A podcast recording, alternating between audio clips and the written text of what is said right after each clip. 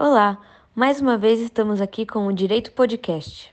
Olá, estamos aqui hoje com Rodrigo da Guia Silva, doutorando e mestre em Direito Civil, professor da PUC-Rio e professor da UERJ, onde também é pesquisador. O assunto de hoje é a compensatio lucri cum dano. Esse nome em latim busca responder à seguinte questão: O que acontece quando um evento, além de causar a obrigação à reparação, também causa o surgimento de uma vantagem ao lesado?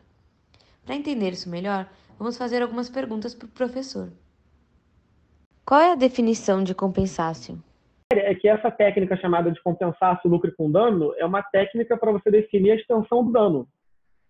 É, e nesse tipo de situação em que alguém sofre um acidente de trânsito, qual o dano que a pessoa sofreu? No meu exemplo que eu falei que eu sofri um dano de 10.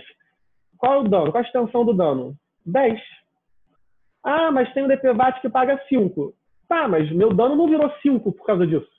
Meu dano é 10. É uma coisa bem, bem, bem direta, pragmática. Meu dano é 10.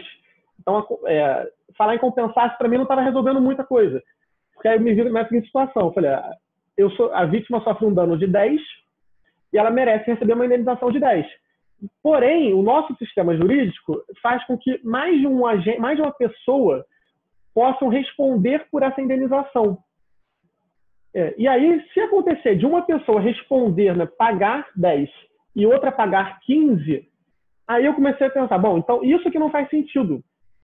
Você pode dar um exemplo da compensácio? Caso, que é um caso até simples, assim, é, a doutrina costuma chamar de destroços da coisa destruída. Enfim, é meio redundante. Mas assim, destroços da coisa.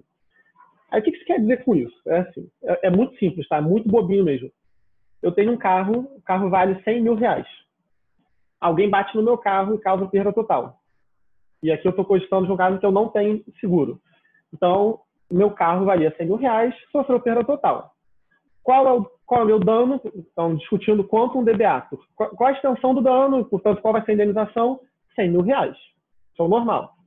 Aí, o causador do dano vai invocar a compensação para dizer o seguinte, Rodrigo, no momento em que eu te causei o dano, eu também gerei uma vantagem para você. Eu causei um prejuízo e uma vantagem. Falar, como assim vantagem? É, ó, prejuízo foi você perder o carro.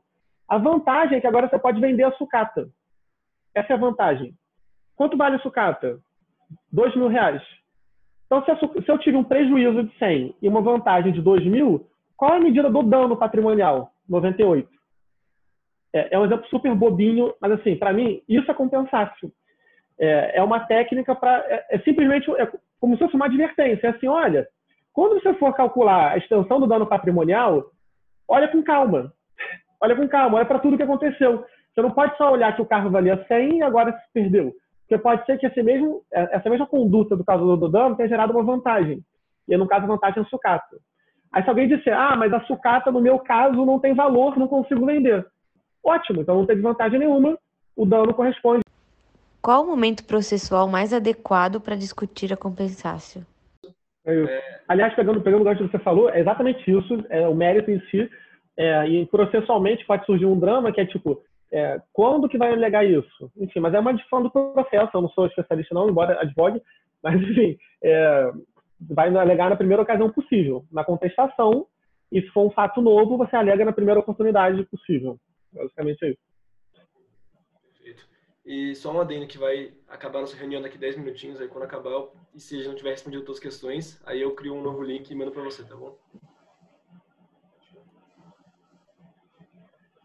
Rodrigo, quais são os requisitos para a aplicação da compensácio? Ah, é, essa parte do título, dizendo assim, quais são os requisitos, quais, é, quais são os requisitos para a aplicação da compensácio? Ou, em outros termos, quais são os requisitos para que uma vantagem possa entrar na conta do cálculo do dano patrimonial, né? Que é para isso que serve a compensação. Então, tipo, quais vantagens patrimoniais podem entrar na conta? Aí a doutrina diz, só podem entrar na conta as vantagens que tenham uma, que decorram, que decorram diretamente da conduta do ofensor é, e que tenham um, não, esse é o primeiro requisito. Então, vantagens que decorram diretamente da conduta do ofensor, primeiro requisito. E o segundo requisito seria é, os prejuízos e as vantagens têm que ter a mesma fonte ou o mesmo título. Se usa às vezes essa expressão título também. Então tem que ter a mesma fonte ou o mesmo título. Obrigada, Rodrigo, por trazer esse assunto que é tão complexo e tão pouco explorado aqui no Brasil, tanto pela doutrina quanto pela jurisprudência. Ainda existe muita confusão entre compensar e enriquecimento sem causa, mas esperamos que vocês tenham entendido e gostado.